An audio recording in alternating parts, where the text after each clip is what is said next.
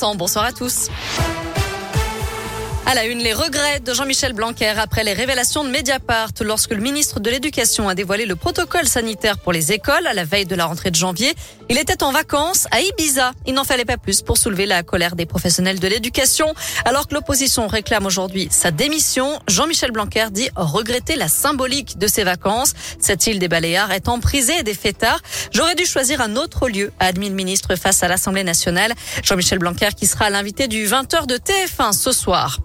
Ils s'étaient servis des réseaux sociaux pour accuser leur père d'inceste. Ce dernier les poursuivait pour diffamation. Deux frères, âgés de 50 et 52 ans, finalement étaient relaxés par le tribunal correctionnel de Lyon. Le père de famille avait demandé la condamnation de ses fils après une publication sur Facebook dans laquelle l'aîné l'accusait d'agression sexuelle incestueuse durant l'enfance. Le cadet avait ensuite commenté ce message en soutenant les propos de son frère. L'avocat du père de famille reprochait aux enfants de régler un conflit familial en utilisant les réseaux sociaux. Le septuagénaire va faire appel du jugement. Dans le reste de l'actu, Arnaud Montebourg jette l'éponge dans une vidéo diffusée dans les prochaines heures. L'ancien ministre socialiste va annoncer le retrait de sa candidature à l'élection présidentielle. Les négociations avec Fabien Roussel et Christiane Taubira n'ont rien donné. Pas question pour lui de se rallier à un autre candidat.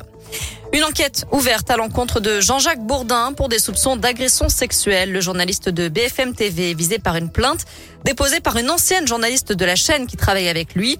Elle l'accuse de l'avoir saisi par le cou et d'avoir tenté de l'embrasser à plusieurs reprises dans la piscine d'un hôtel en Corse lors d'un déplacement professionnel. Il aurait ensuite envoyé des mails et des SMS insistant pendant plusieurs mois. Le principal suspect dément les faits. On termine avec un mot de sport et du rugby. Cinq Lyonnais appelés en équipe de France pour préparer le tournoi des six nations.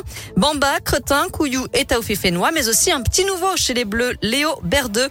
Premier match, ce sera le 6 février au Stade de France face à l'Italie. Merci beaucoup Noémie.